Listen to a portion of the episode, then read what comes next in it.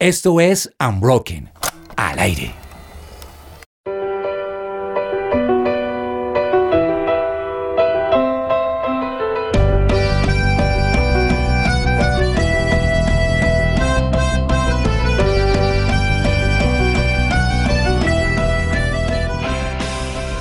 Si ustedes nos vieran en este momento, estamos bailando todos al ritmo de The Office. De este Excepto temazo. Germán, porque no la ha visto. Porque no se la han Yo visto. tampoco. O sea, los que nos están escuchando y no han visto The Office pueden llorar en este momento o ir a ponerlo dentro de sus favoritos, dentro de sus listas de ver después.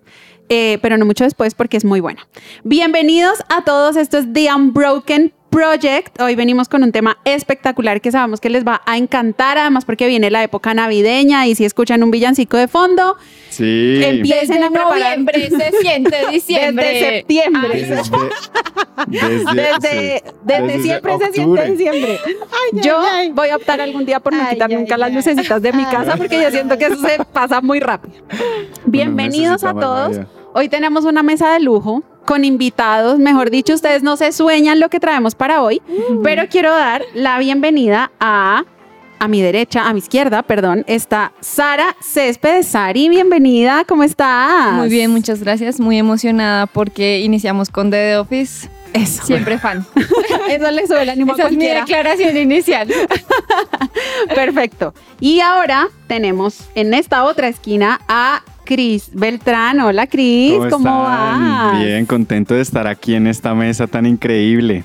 Y cantando ya desde hace rato las canciones de Ule. Oigan, sí. Bueno, ¿ustedes cuándo van a armar el arbolito? Este domingo. Esa es la actitud. Eres de las mías. Yo también el lunes festivo es día navideño en mi casa. Es verdad. Cris, ¿tú cuándo lo vas a armar? Yo creo que voy a aprovechar también este fin de semana para primero hacer oficio, porque eso tiene Eso todo es un muy importante. Eso es muy importante. Eso es de las cosas más tétricas de la Navidad, que toca hacer oficio antes. Y después. Pero Pero ¿cómo va a armar, un, Después- ¿cómo va a armar el árbol delan- en- encima de todo ese tierrero? Pues No, y toca que barrer. toca como acomodarle el espacio al árbol, hacerle el espacio a todo, entonces toca correr sofás. Y para los regalos. Bueno, ¿Todavía te dan regalos? Yo misma. Yo misma me compro mis regalos, eso es una buena técnica.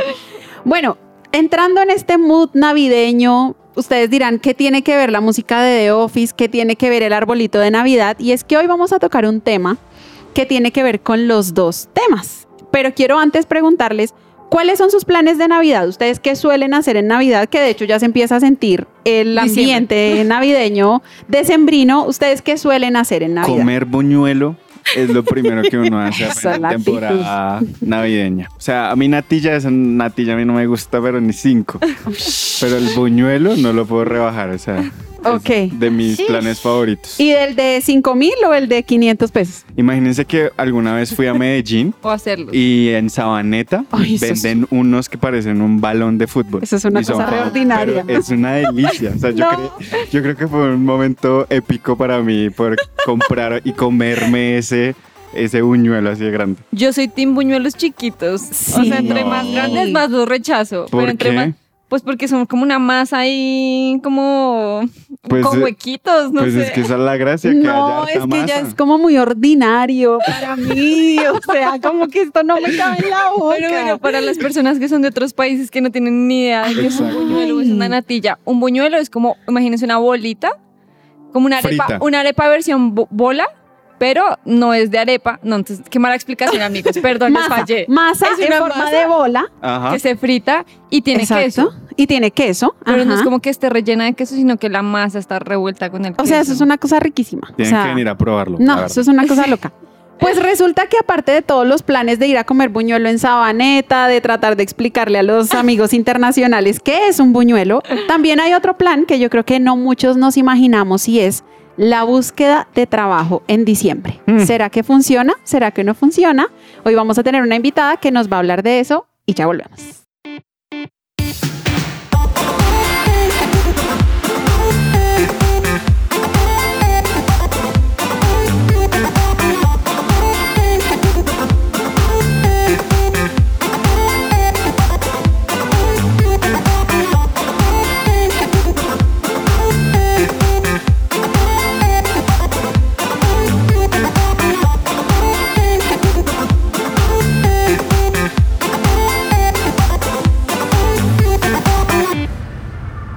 Su presencia radio. Y como lo hablamos anteriormente, hoy tenemos una invitada espectacular que nos va a hablar acerca de este tema justamente que es la búsqueda de trabajo en diciembre, porque todos nos dedicamos, ya estamos en este momento que le voy a regalar a mi primo, a mi esposo, a mi sobrino, las medias, de todo. Pero también hay una actividad que vale mucho la pena tener en cuenta y es la búsqueda de trabajo. Y para eso hoy tenemos a una súper invitada que es Magda Pedroso. Magdis, bienvenida. Buenas, buenas.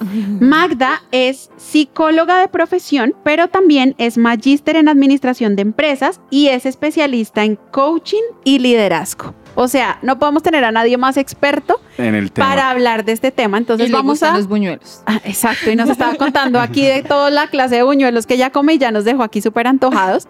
Pero vamos a arrancar entonces a preguntarle a Magdis cuáles son esos tips y cosas que ella nos recomienda para esta época. Yo primero quiero preguntar si realmente buscar trabajo en diciembre es algo, una actividad que va a rendir frutos, porque pienso en que, no sé, en mi empresa, por ejemplo, donde trabajo, no es que sea mi empresa propia, Yo fundé, fundadora desde Sims.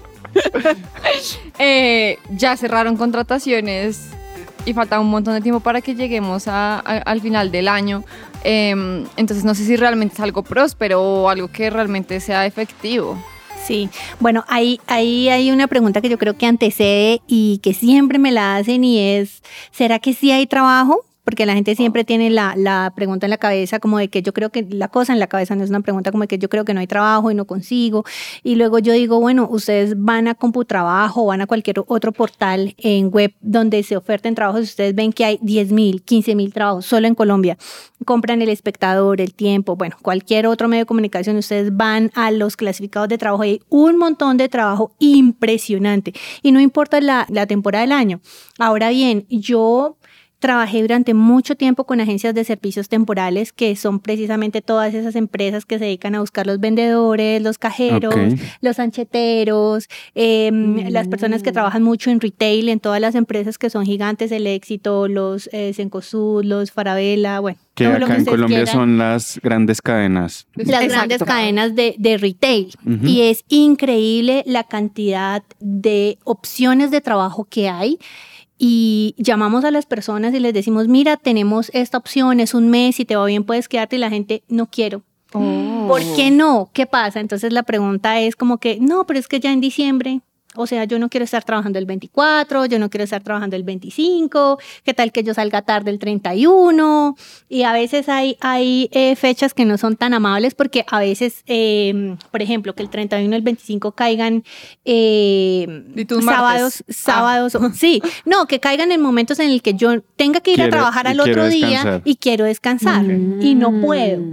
Eh, pero es el momento en el que las empresas, especialmente las de retail, realmente hay muchas, pero especialmente las de retail, eh, quieren gente que esté trabajando, Magda, necesitan a gente que esté Y trabajando. me surgió una duda y es, ya nos contaste acerca del- de, los, de las empresas que hay más o menos en estas plataformas, pero ¿qué tipo de cargos uno puede encontrar en diciembre? O sea, em, ¿se encuentran, son cargos específicos que salen por temporada o cómo, cómo es más o menos ese, ese tipo de cargos que puede uno encontrar ahí? Eh, de nuevo, yo creo que hay de todo. Lo que más se puede encontrar son eh, cargos de repente que sean temporales, o sea, pues y temporales digo yo que tal vez no superen el mes, mes y medio, dos meses, eh, pero eso no significa que otro tipo de cargos, por ejemplo, para personas que sean técnicas, tecnólogas o profesionales, no continúen siendo buscados. Lo que pasa es que los reclutadores y las personas que trabajamos en recursos humanos no le damos tanto empeño al momento de reclutamiento en diciembre porque sabemos que por más que llamemos a la gente, la gente no va a las entrevistas, la gente, o sea, aunque yo los llame, o sea, ¿Cómo así? ¿De No, yo necesito desmenuzar esto. Wait, porque yo digo, si a mí me llaman a una entrevista, que es en una empresa donde yo quiero trabajar, yo voy a ir a la entrevista, pero desde tu lado te has encontrado que la gente no va a las me han entrevistas. dejado plantada muchísimas veces. Yo los cito porque más o menos en, un, en una comparación de cada 30 minutos yo podría entrevistar a una persona. Entonces yo me programo todo mi día de trabajo y me pueden dejar plantada dos horas. Es decir, por lo menos cuatro personas no van a las entrevistas. ¿Ni siquiera así. virtual? Ni siquiera virtual. ¿Y no avisan que se no van a ir? No avisan, gostean a la gente, gostean a recursos humanos. Uh, no lo vieron venir, ¿verdad? Una La gente no va. La gente no va a las entrevistas. Esto es increíble. Miren, diciembre es cuando más se necesita gente. Le estaba compartiendo inclusive a Luisa eh, esta semana. Yo estoy en grupos de WhatsApp que estamos, yo creo que eh, como 500 personas de, de recursos humanos de toda Colombia y nos compartimos ofertas de trabajo todo el tiempo, todos los días, buscamos contactos y esta semana compartieron una oferta de trabajo para un reclutador nocturno. ¿Qué hace un reclutador? Un reclutador revisa las hojas de vida para filtrar eh, de acuerdo a la experiencia eh, o la formación de las personas o la disponibilidad, porque a veces es una combinación de las tres cosas o una sola eh, quienes eh, pueden aplicar para cada cargo. Y a veces es tanta la necesidad que esta oferta que salió de reclutador es un reclutador nocturno. Es decir, necesita una persona que durante la noche, desde las 8 de la noche hasta las 6 de la mañana, revise hojas de vida para que cuando las personas que van a hacer el proceso de selección y las entrevistas lleguen en la mañana ya tengan todo organizado, porque la cantidad de trabajo es impresionante. La necesidad de Wow. gente es impresionante. Ush, tremendo. ¿Cómo puedo acceder yo a esas eh, ofertas de trabajo? Esa es una excelente pregunta. Eh, yo digo que eh, hay que tocar y entrar. La gente Mm, dice, eh, yo, yo siempre he creído que tocar sí es entrar. O sea, yo no creo que hay que tocar a ver qué. No, tocar sí es entrar. Eh, nadie dijo que la puerta estaba trancada. Eh, quien está buscando, claro, quien está, puede estar cerrada pero no trancada. Quien está buscando trabajo tiene que tomarse el trabajo de buscar trabajo. O sea, buscar trabajo es un trabajo. Es. Entonces, todos los días, todos los días, quien esté buscando un trabajo debería por lo menos dedicar una hora, una hora a enviar hojas de vida. No solamente de manera electrónica, sino piensen en dónde les gustaría trabajar, ármense una hoja de vida, vayan a este lugar y digan, yo quiero trabajar acá. ¿A quién le entrego la hoja de vida? Wow, o sea, ¿eso todavía se hace? Todavía se hace y la gente no lo hace. Sí, Yo no, no no, no me eso. Literal, como ir buenas. Miren, yo, yo trabajé, mi, mayor experiencia laboral ha sido en, en agencias de servicios temporales y sucede en las agencias de servicios temporales en Bogotá o en las grandes ciudades que cuando una persona llega con una hoja de vida muy completa, casi que una vez está firmando contrato porque siempre se necesita gente. Un proceso exitoso de contratación puede tomarnos entre uno o dos días, entonces casi que siempre se necesita gente. Mm, es más disponibilidad de la gente. Siempre, es mucho más disponibilidad de la gente.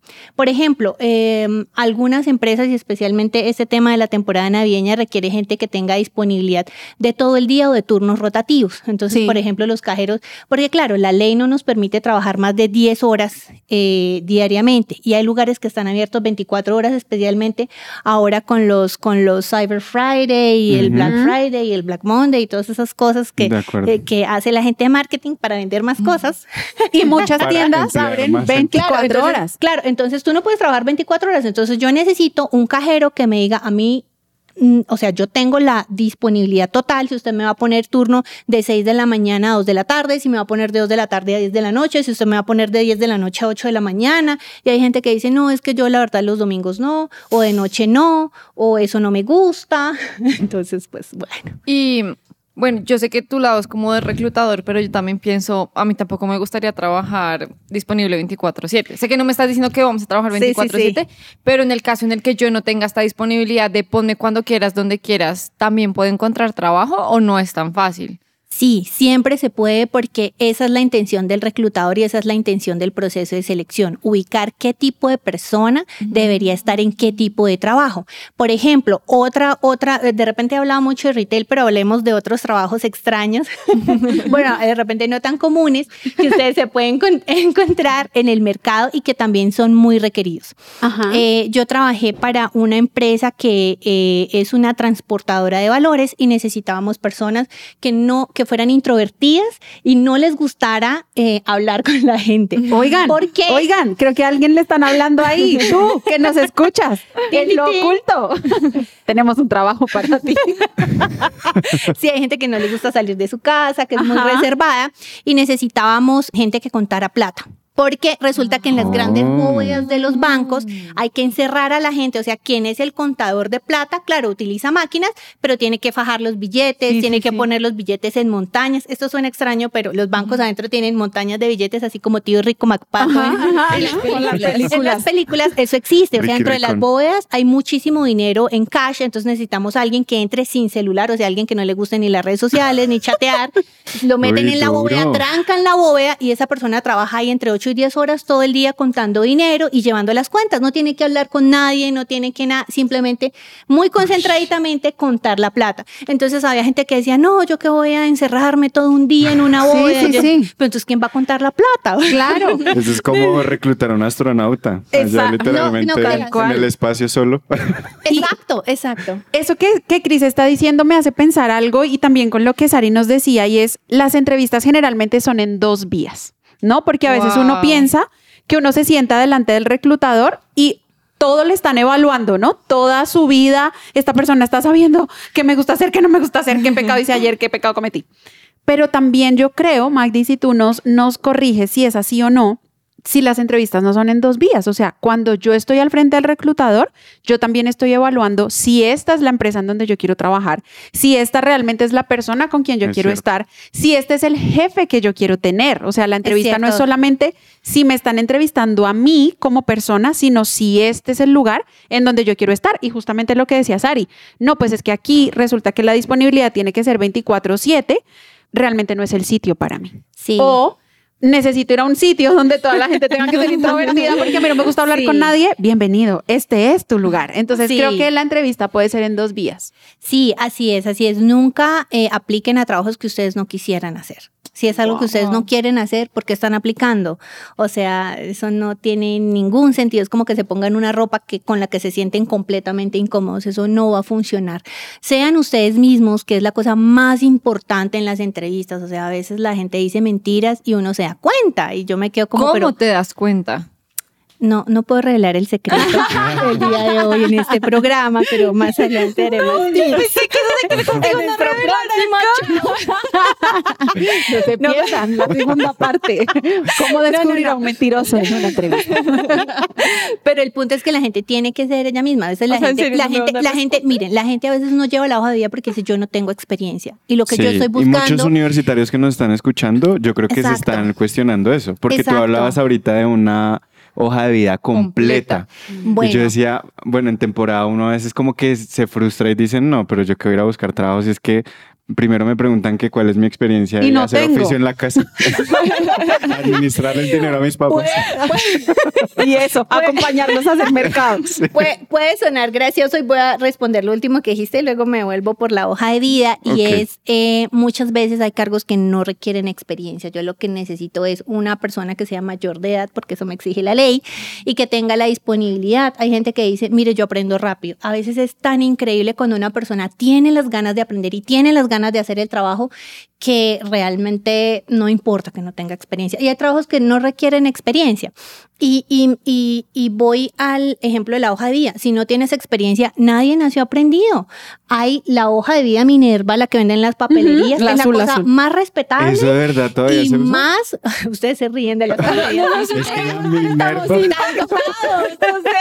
No, y es Que tanto el impacto que ahora Minerva la eh, tiene digital. O sea, no Oh, necesitas ir a la wow. Papelería, Oh, pero el formato God. Minerva lo puedes descargar en Google. Y la hojita de vida así azul y todo con la foto funciona. Wow. Funciona. Hágame es el increíble. favor. O sea, y, y a qué voy, a qué voy, por ejemplo, cuando yo no necesito experiencia con un candidato y que puede ser una persona que ingrese de manera temporal y quedarse. Muchos restaurantes, para no quedarme en retail y en las bóvedas de dinero, muchos restaurantes necesitan una cosa que se llama stewards. ¿Ustedes saben qué es un steward? El que lava la losa. Correcto, es la persona que lava la losa.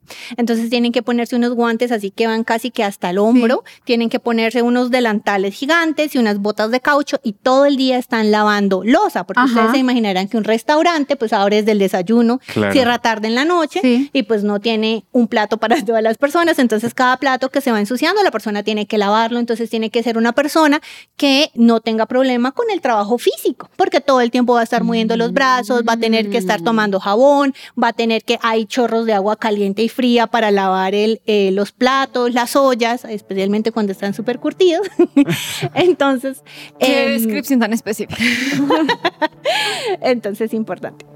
Pienso que es una gran oportunidad porque se invierte el tiempo en algo útil y también se puede tener una base económica para lo que se necesita el siguiente año. Diciembre para mí era salir a vacaciones de todo y con urgencia buscar un trabajo temporal en lo que fuera.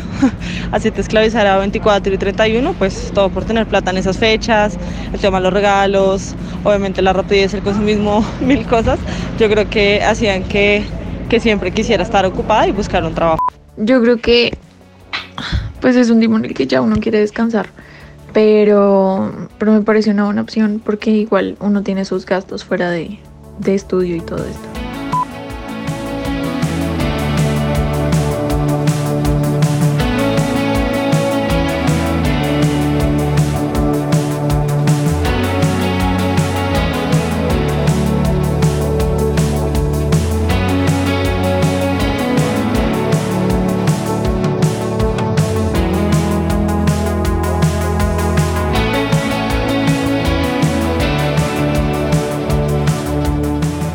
Presencia radio. ¿Y saben qué es lo que pasa cuando una persona llega a la entrevista y tiene cero experiencia? La pregunta del reclutador o de la persona que le va a hacer la entrevista no necesariamente puede ser un reclutador, es ¿qué te gusta hacer? Esa es la pregunta más importante. Porque Mm. y uno puedes- que responde, ¿qué- ¿A ti qué te gusta hacerlo? Ay, santo Dios. Mucha, es que ahí, si me entiendes, o sea, ahí entré, eh, maquillarme. Pero ahí, o sea, ahí yo tengo una pregunta. y Uno puede ser sincero porque si a mí me gusta Exacto. dormir. Por favor. Eh, exacto. Y o me sea, dicen, no, si que- se van a ir a dormir acá. me Yo van- creo que uno, una de las cosas que uno no lo deja dormir antes de una entrevista es qué quiere esa otra persona escuchar de mí, ¿no? Porque hay preguntas súper corchadoras como esa. ¿Qué te gusta hacer y uno? ¿Qué quieres escuchar? Barrer todo el día. No, o sea, estudiar. Me leo tres libros al día. Así sea mentira, pero ¿qué quieres Mira, escuchar? mira, si alguien me respondiera como me acabaron de responder acá que yo sé hacer aseo, de verdad también necesitamos gente que haga aseo. En los centros comerciales necesitamos gente que haga aseo en cualquier parte. Entonces, si alguien que no tiene experiencia y me responde muy sinceramente como yo solamente hago aseo en mi casa con mis papás, yo le digo, bueno, ¿y te gustaría hacer aseo acá? Porque necesitamos gente. Y a veces, y esos, esos trabajos son temporales, no solamente porque vayan a durar un mes, sino porque son temporales de cuando te necesite, yo te llamo. Entonces te puedo llamar un martes y después te vuelvo a llamar el domingo y después te vuelvo a llamar el jueves de la otra semana. Entonces siempre vamos a saber que de repente cualquier día te podemos llamar y, y- y bien, vas a estar disponible. Magda, pero acá te hago una pregunta y es, claro, aquí estamos hablando y estamos haciendo un- una división entre las personas que tienen y no tienen experiencia. Pero también yo creo y quiero preguntarte, depende del perfil, porque si yo estoy buscando Mm, un perfil, por ejemplo, de diseñador gráfico y le digo, ¿qué te gusta hacer? Y me responde dormir, ¿cómo lo tomarías tú? Ya una persona que sea profesional. Sí, sí. Bueno, todos tenemos derecho a dormir. Nadie se opone que te guste dormir. Pero muy probablemente durante tu jornada laboral, o sea, yo no creo que duermas 24 horas, o sea, eso está bien, está bien ser ser uno, sí, responder las cosas como son. A veces yo creo que eso hacer hacer el ponerle la cerecita al pastel y hacer un chiste, eso rompe mucho los nervios de la entrevista y yo creo que, que también es es em, de cierta manera un problema cuando estoy en la entrevista porque yo estoy tan nervioso que no sé ni qué es lo que estoy respondiendo.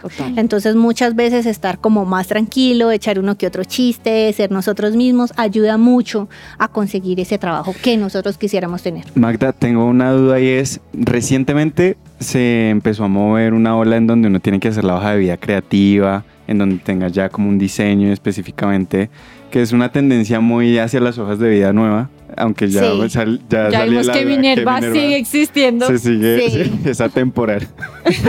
pero, pero me surge la duda es, también la hoja de vida logra tener una relevancia a la hora del reclutador, poder llamar esa atención del reclutador, porque yo me imagino un reclutador que solo se dedica a organizar hojas de vida y necesita filtrar.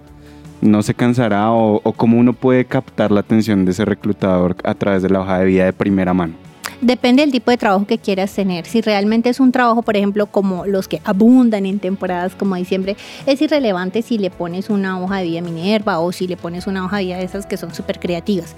Pero si estás pensando en quedarte de repente en, en algún tipo de trabajo, porque bueno, primero está el autocuestionarse. ¿Qué tipo de trabajo es el que yo quiero antes de salir a buscar? No es buscar por buscar ni encontrar por encontrar, sino cuestionense ustedes mismos. ¿Qué quieren hacer con su vida? O sea, esa es la pregunta. La pregunta que Eh, le hace el papá Ale. Sí. ¿Usted qué quiere hacer con su vida? Sí. Uno ¿Cuándo no sabe ni qué quiere casa? Uno no sabe ni qué quiere hacer al otro día. Exacto. Em, pero yo creo que en, en- si estuviéramos enfocando la pregunta hacia allá y ese tipo de trabajo diferente, yo lo que creo es tu hoja de vida es como la ropa con la que vas a ir a la entrevista.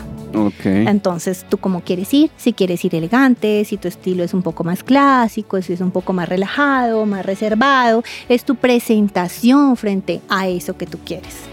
Y hablando de eso de presentación, el vestuario es Les iba a importante. preguntar porque Sí, me sí, robas sí. sin pregunta, Cris. Bueno, preguntamos. El vestuario. Yo les Somos quiero, un yo les quiero contar una cosa. A mí me han pasado muchas cosas, la cuéntanos verdad. cosas yo, yo chistosas. tengo súper, súper, un montón de súper historias muy lindas.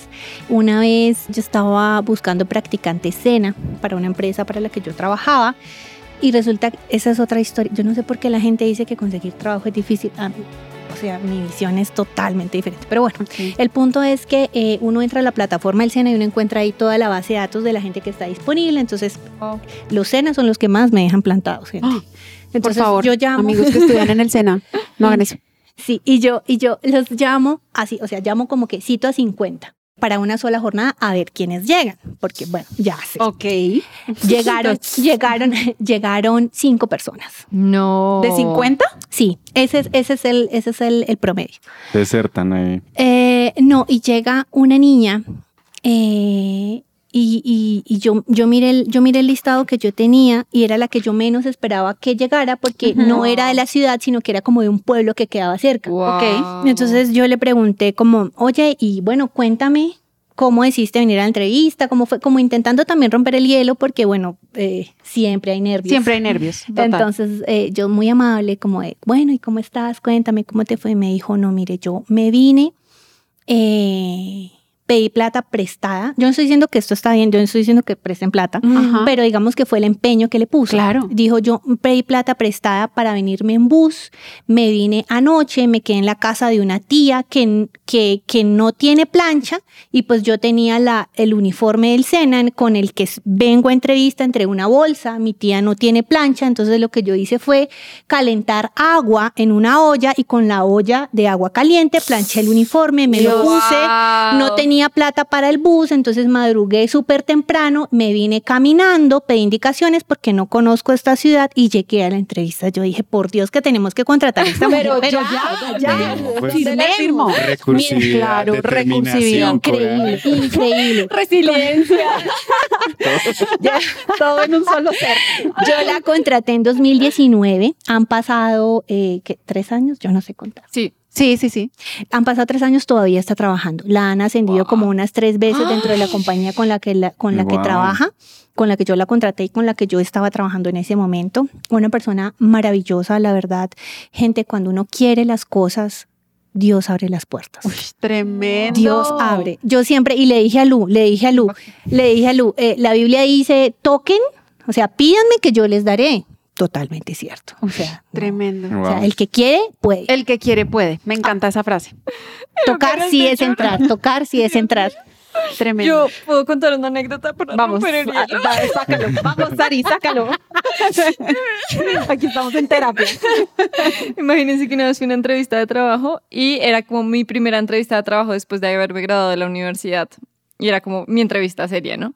Y mi mamá me había dicho, pues no te vayas en tenis porque eso hay como un código de vestuario, tienes que irte en tacones. Entonces el truco colombiano por excelencia de llevar eh, en una bolsita los tacones y ajá. cuando vayas a, a llegar, paras, te cambias los tenis, te pones los tacones y subes. Entonces yo hice eso.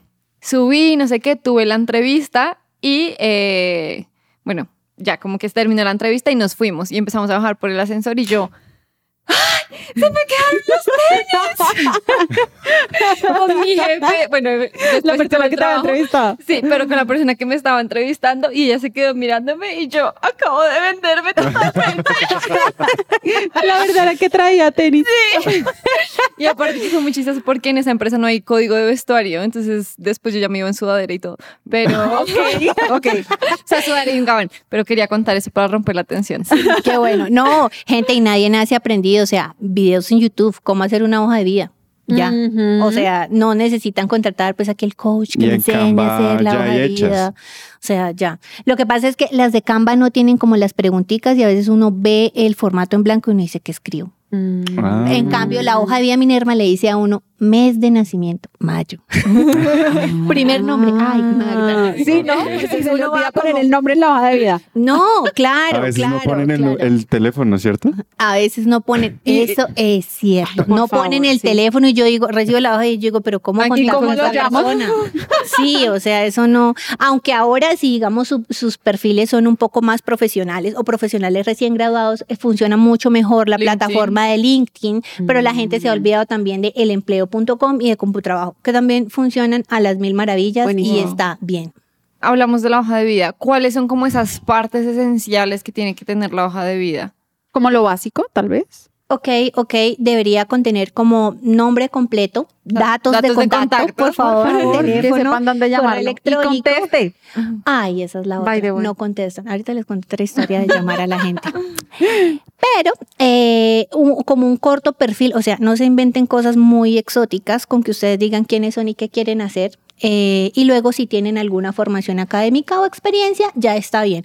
O sea, no se sientan mal si la hoja de vida es de una sola hoja. Perfectamente bien. Si eso Yo- tiene la información necesaria que ustedes quieren presentar, está perfecto. Ay, eso me encanta, Magdis, porque yo sé que hay gente que, no sé, tiene hojas de vida de tres hojas y uno es como, no, o, o ve como la persona con la que uno se está entrevistando, tal Sí. vez al, al Sí. compañerito en un assessment o algo A así. mí me pasó. Y uno es, no, paila. O sea, esta gente, no, ya No, me voy. Porque la mía tenía una sola hoja. No, y pasa lo contrario, que hay gente que no lleva las hojas de vida porque dice, yo no tengo plata para la hoja de vida. ¿Cómo así que no tienes plata para la hoja de vida? Claro, porque hay que sacar la fotocopia de la cédula y la fotocopia. No, no le pongan ningún adjunto, porque a menos que te vayan a contratar, yo no necesito tu cédula, ni necesito su- tu certificado de. PS, ni nada. Ahórrate el dinero, ahórrate el dinero. Y tampoco necesitas llevarla con carpeta, porque nosotros archivamos las hojas de vida y se imaginarán la cantidad de archivo que tenemos que hacer, entonces Ah. les quitamos las carpetas.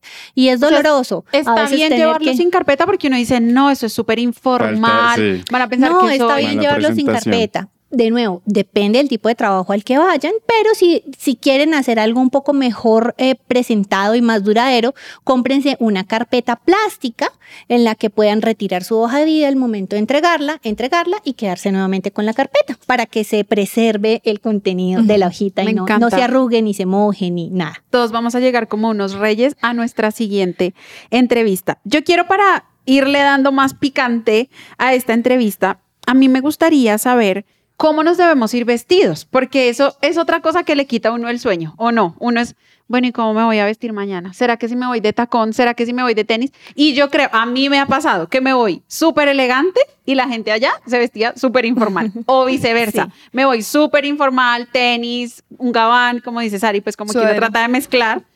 Y allá, todos en corbata. ¿Cómo deberíamos irnos vestidos a las entrevistas? investiguen la empresa a la que van a ir antes de ir, porque entonces ya uno sabe, o sea, si van a ir a un banco, con total seguridad no vayan en tenis. Con total seguridad. Pero si van a ir a otro tipo de lugar, por ejemplo, si van a ir a una entrevista para cajero, pues perfectamente se pueden ir en jean y tenis, no pasa nada. Ahora, ¿qué jean se van a llevar? No se vayan a llevar el jean desgastado, con lleno de pepitas, que está divino, por supuesto, y se les ve divino a todos los que se lo ponen, pero no es el tipo de ropa para llevársela a una entrevista. Eh, con que sea un poquito sobrio y limpio, sobre todo pulcro, van a estar bien en donde sea. Eso, eso no tiene ningún problema. ¿Y ¿El, el Y- color importa? Si yo me voy totalmente de negro, ¿no pasa nada? O sea, no, relajado. no, no, yo no creo que, que pase nada. Ok, Realmente eso es no, más. no conecta nada. O sea, no- ustedes no, No, evalúan eso. Luto. No, Sí, está no, triste. no, para nada. Exacto. Yo creo también que es importante, a- acabas de dar un tip espectacular, Magdi, y es investigar antes de. Y vamos a seguir hablando de esto, pero también quiero decirles a los jóvenes que nos escuchan que es muy importante no solamente conocer la empresa, sino conocernos a nosotros mismos y eso se basa en la preparación que podamos tener antes de la entrevista, porque uno a veces la noche anterior se echa la bendición y dice lo que Dios quiera, pero resulta que la preparación también es importante. Sí, sí, sí. Yo trabajo en una tienda de postres y mi jefa me preguntó que cuál era mi experiencia con los postres y yo, eh, comerlos. Eh, una situación chistosa en una entrevista laboral fue hace muchos años. eh, era mi primer empleo después de prácticas. Yo ya estaba en el último filtro con quien sería mi jefe directo y me preguntó sobre la expectativa salarial. Y yo le dije que no, pues que, que serían por unos 900 mil pesos lo mínimo que yo podía recibir. Entonces él me dijo que ok, que listo, que, que fresco, que él me daba esos 900, me dijo así. Y yo salía ahí todo chacho, yo dije, uff, no, soy un negociador de primera. O sea, lo que le pedí me lo dio. Ya luego más adelante miré en internet y el mínimo era de 900 mil pesos. O sea, literalmente era lo mínimo que me podía dar.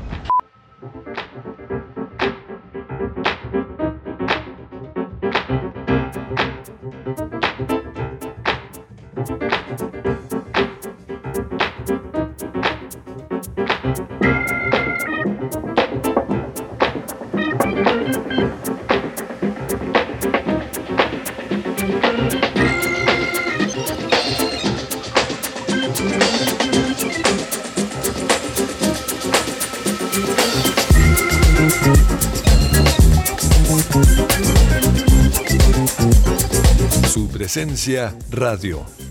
¿Quiénes no han escuchado en su vida esa palabra tan dolorosa? No me llames, yo te llamo. No nos llames, nosotros te llamamos. Magda, cuéntanos qué experiencia has tenido tú desde el lado de, desde el punto de vista de reclutamiento con las llamadas telefónicas. Bueno, hay de todo. Primero, cuando de verdad no, no se regresa la llamada a la persona que ha aplicado el trabajo, es algo perfectamente normal. ¿Por qué? Porque llegan 700 hojas de vida, yo entrevisté a 100 personas y necesitaba 10. Yo no voy a llamar a 90 personas porque para mí es un desgaste de tiempo y de recursos increíble.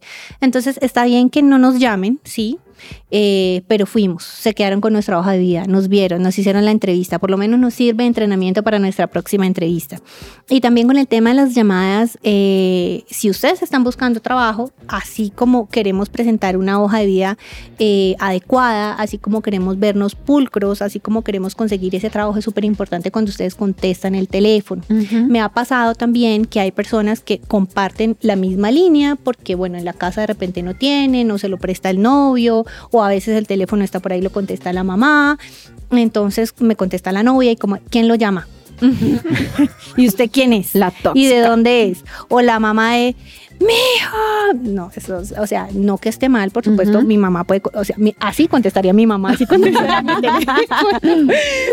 Pero, pero si ustedes están buscando trabajo, también es importante que cuiden eh, la comunicación verbal. Estén Mm. pendientes del celular o hay gente que está a veces participando en programas de radio y contesta como con la con el jingle de la canción del, del de, eh, para la que están concursando y pues bueno yo creo que lo importante ahí es como contestar siempre muy decentemente y diplomáticamente Y contestar. y Porque contestar, pasa por no favor, contesten.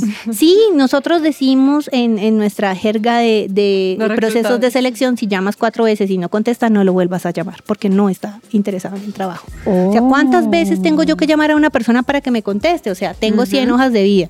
O me contestas y te contrato o contrato a otra persona. Magda, y en el caso que no me llamen, ¿yo puedo llamar o puedo escribir? ¿O eso no está tan bien visto? Yo les diría, no lo hagan. ¿No porque- muestre el hambre? No, no es mostrar, no es mostrar, no, no, no, no es mostrar el hambre. Es que si yo recibo 100 hojas de vida y me llama uno, yo quedo como, ¿quién me habrá llamado?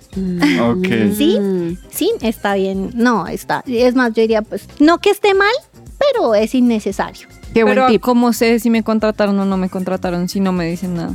Y Sí. ya, ya ha pasado, es no sé, respuesta. una semana. No, no, van a no. llamar. Claro, no nos pero llames. piensen en- Nosotros te llamamos. En, ha pasado una semana y me dicen de aquí a tanto, o sea, no me dicen nada. Los procesos Ah, bueno, de selección tienen diferentes tiempos, eso depende de las empresas, depende de los cargos, depende de la necesidad, o sea, no, no te puedo decir si en tres días no te llamaron es porque ya no te contratan.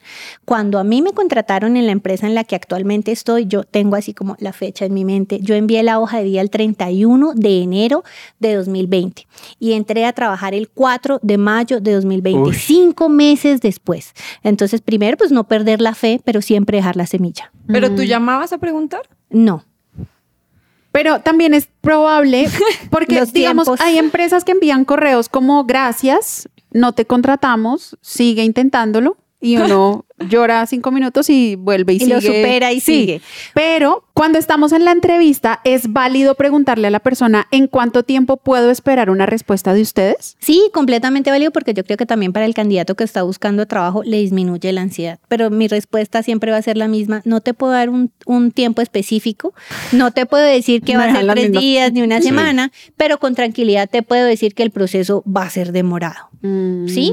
A veces en la entrevista yo también puedo decir, mira, si de verdad en una o dos semanas no te llamamos es porque no continúas en el proceso. Mm. Y eso es perfectamente válido. O sea, pues tengo 100 candidatos y necesito 10, pues De no te acuerdo. preocupes, está bien. O sea, está bien, está bien ser maduros y entender que puede ser que no te llamen o que eso puede tomar diferentes tiempos de respuesta. Y yo creo que también es válido preguntar, ¿no? Hacer Sí, preguntas sí, en las total, entrevistas porque uno a veces dice, uno se sienta y uno solo espera que le pregunten, le pregunten, le pregunten, pero nunca se atreve a hacer preguntas, ¿no? ¿Cómo son las jornadas laborales aquí? Por ejemplo, uno se siente culpable, como, oiga, no, no quiere trabajar, no pregunte nada y firme. O sea, yo creo que uno también tiene derecho a hacer sus preguntas. ¿o no? Sí, uy, importantísimo, cuatro puntos cuando ustedes vayan a una entrevista que ustedes tienen que saber. El salario, súper importante. Me pasó. Por favor, pregunten el salario. ¿Cuánto se van a ganar? Ay, Ajá. buenísimo. El horario, el tipo de contrato y las funciones. Wow. Ya, o sea, esas cuatro cosas deben quedar clarísimas para el candidato en la entrevista. Pero uno muchas veces se siente culpable preguntándolo. O sea, uno es como, pero ¿qué van a pensar de mí si pienso si pregunto cuánto me voy a ganar? Pero ahora que lo dices, pues tiene todo el sentido porque esto es una relación de dos Claro. días de nuevo. Claro, es una relación de, de dos vías, es así como un contrato de arrendamiento, o sea, así como yo firmo una hoja en la que yo me comprometo a hacer determinadas cosas, también el otro está obligado a tener que pagarme, a tener que proveerme las herramientas para que yo trabaje, el espacio, el entrenamiento, entonces súper importante eso. Y ahí uno puede llegar a los acuerdos de, por ejemplo, yo no puedo trabajar los sábados. Uno puede una vez preguntar eso y acordar con ellos si hay, hay la posibilidad de ser flexibles en esas cosas o no. Sí, sí, es importante que resuelvan todas sus preguntas. Hay gente inclusive que no le gusta, por ejemplo, ponerse uniforme, eh, o sea, lo que se les ocurra que ustedes estén dispuestos o no dispuestos a hacer, importantísimo que lo dejen claro en la entrevista. Qué incómodo sería firmar contrato y que me digan, bueno, mañana entonces empieza turno a las 10 de la noche y yo diga, ¿cómo? ¿Se trabaja de noche? Ajá, total. Entonces, eh, es mejor que, que pregunten. Ninguna pregunta sobra, nunca. Nunca ninguna pregunta sobra de parte y parte. Wow. Por supuesto, con todo el respeto y, y a lo que se va, ¿no? A la entrevista, no preguntas que no tengan nada que ver, pero sí importante como que al candidato le quede clara la oferta de trabajo. Y si después de la entrevista yo como candidato me doy cuenta de que efectivamente no es el lugar en donde quiero estar, ¿debería hacértelo saber? Sí, no, está perfectamente bien. Si es en el mismo momento, le puedes decir a la persona que te está entrevistando, entiendo lo que me dices, la verdad el salario no me interesa, por ejemplo, yo mi aspiración salarial es diferente, yo pues el salario mínimo en 2002 está en, en 2022, perdón, me volví 20 años. está, ok, está- cuéntanos en cuánto estaba el salario mínimo en el 2002. eh, eh, creo que estaba en 355 mil pesos. Oh, my God, ok. Pero Ok. en 2022 está en un millón de pesos y de repente alguien diga, no, pues si yo me pongo a hacer la cuenta de lo que yo me gasto en transporte, en buses, a mí no me alcanza, yo por lo menos necesito millón quinientos, voy a decir cualquier cosa. Eso es perfectamente válido. Yo le puedo decir justo en ese momento a la persona que me está entrevistando, te agradezco mucho que me hayas llamado a la entrevista, pero la verdad no me interesa la oferta de trabajo. Muchas gracias, te despides, te paras y te vas, no le hagas perder tiempo a la persona que te está entrevistando. Ahora, si tú saliste y de repente te quedaron dudas, como que no te gustó, como que de verdad yo dije que sí, pero al final me arrepentí, y si te llaman, pues dices, no, la verdad no me interesa, muchas gracias. Uy, eso, eso me gusta mucho porque mientras tú hablas pienso que una entrevista también se trata de conocerse a uno mismo, de saber qué es lo que uno quiere, porque eso es lo que la otra persona va a percibir, ¿no? Como quién soy y qué quiero alcanzar en la vida. Claro. Justamente, o sea, antes de la entrevista me senté y pensé, ¿cuánto me cuestan los pasajes de Transmilenio de un mes? ¿Cuánto me cuesta almorzar todos los días por fuera? Porque Claro. yo vivo solo y no voy a cocinar, sino que voy a almorzar por fuera. ¿Me alcanza este sueldo, sí o no? A veces no somos tan juiciosos haciendo ese ejercicio de conocernos a nosotros Por eso, mismos. por eso buscar trabajo es un trabajo y empieza con cuestionarnos a nosotros mismos. Yo tengo otra pregunta y es, alguna vez escuché a un equipo de recursos humanos que estaba revisándole las redes sociales a los candidatos. ¿Eso es verdad? ¿Miran las redes sociales Puede para ser, ver algo? puede ser, no necesariamente, pero la verdad al final del día depende del tipo de rol y depende del tipo de compañía. Por ejemplo, si es una empresa de retail y yo necesito contratar un cajero, pues ¿para qué miraría tu Facebook? Ok. No, no lo necesito, realmente no lo necesito. Con que tú tengas la disponibilidad para trabajar, vamos bien. ¿En qué caso lo harías? Wow, tal vez si fuera una persona que eh, mm, nos pasó, yo hice de nuevo con esta empresa que trabajamos con el tema de, la transportadora de valores, había que hacerle estudios de seguridad, que esto pasa cuando las personas tienen una responsabilidad grande en dinero o en recursos o en personas, que tiene que hacerse un estudio de seguridad eh, y se tiene que investigar a la persona de si eh, realmente va a ser honesta y va a cumplir un trabajo, pues digamos que bien hecho y, y no, no le va a hacer ningún tipo de daño a la empresa, que no representa ningún peligro, por decirlo así.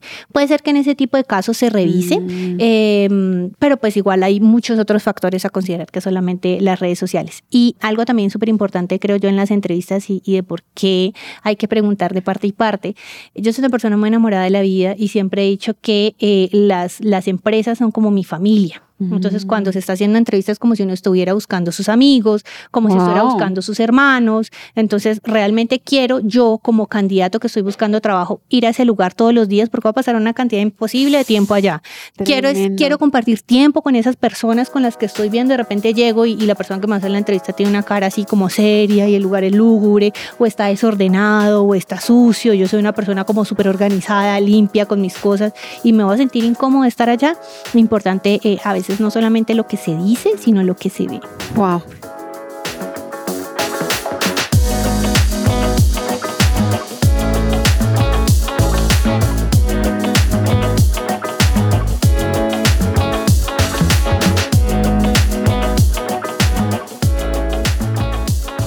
Bueno, Proverbios 6, 10, 11 dice, duermes un poquito más, te tomas una larga siesta, descansas cruzado de brazos y así lo que lograrás es pobreza y más pobreza. Esta te atacará sin piedad. Me encanta esa versión porque dice poquito. versión México y colombiana. Es, es lo que uno se repite en la Sí, sí, mañana. sí. Voy a dormir un Voy a dormir poquito un más. poquito. Un poquito más. Me encanta porque creo que al final, como que literal puede resumir todo lo que nos estaba contando Magda en una aplicación pues diaria, ¿no? Y es, si yo quiero algo y si quiero un futuro bueno y en donde pueda sonreír y en donde pueda como hacer ciertas cosas y haya plenitud, creo que es importante saber que todos los días tengo que dejar de dormir un poquito. un poquito más, un poquito más y más bien ser intencional en buscar qué me saca de la cama todos los días. Y yo creo que el trabajo al fin y al cabo también puede ser una razón para eso, ¿no?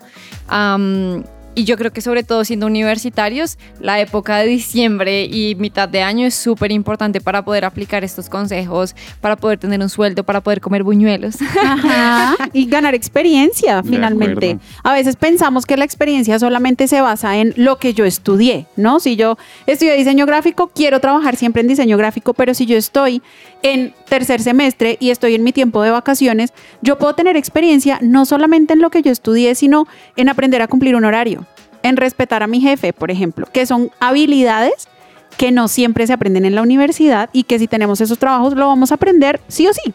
Y sobre todo que la motivación no es solamente el dinero. De pronto algunos nos está escuchando y está, y está diciendo, no, pues es que yo no necesito trabajo. Pero realmente el trabajo es una forma en la que nuestro carácter es probado y es trabajado. Y personalmente los trabajos que yo tuve antes de graduarme y antes de ejercer mi profesión son lo que me permitieron estar en el lugar en donde estoy en este momento. Wow. Excelente. Bueno, muchas gracias a todos por escucharnos. Vamos a llevarnos esta frase que es tocar, sí es entrar. Y vamos a ponernos juiciosos en esta búsqueda de trabajo en diciembre, que para todos sí hay. No olviden escucharnos en todas nuestras plataformas digitales. Y esto fue Unbroken Project. Chao. Chao. Bye bye.